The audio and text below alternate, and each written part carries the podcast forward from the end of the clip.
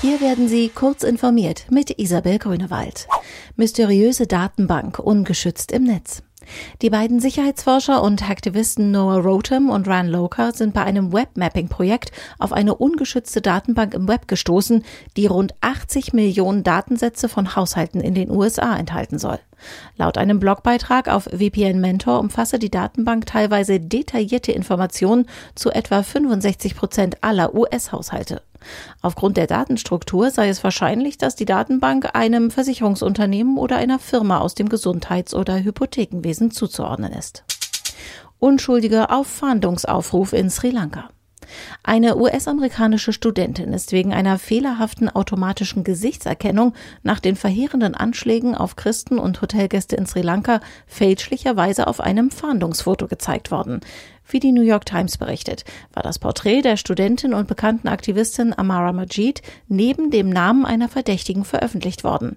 Die Kriminalpolizei Sri Lankas habe dazu aufgefordert, jegliche Informationen über die genannte Person weiterzugeben. Offenbar waren Fehler bei der Verwendung automatischer Gesichtserkennung der Grund für die Verwechslung. Budgetkontrolle im Play Store. Google hat die Möglichkeiten zur Kostenkontrolle im Play Store für Android erweitert.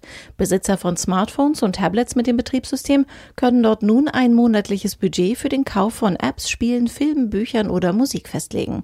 Dazu müssen Sie einfach aufs Dreistrich-Menü-Symbol tippen und zu Konto, bisherige Käufe, Budget festlegen navigieren.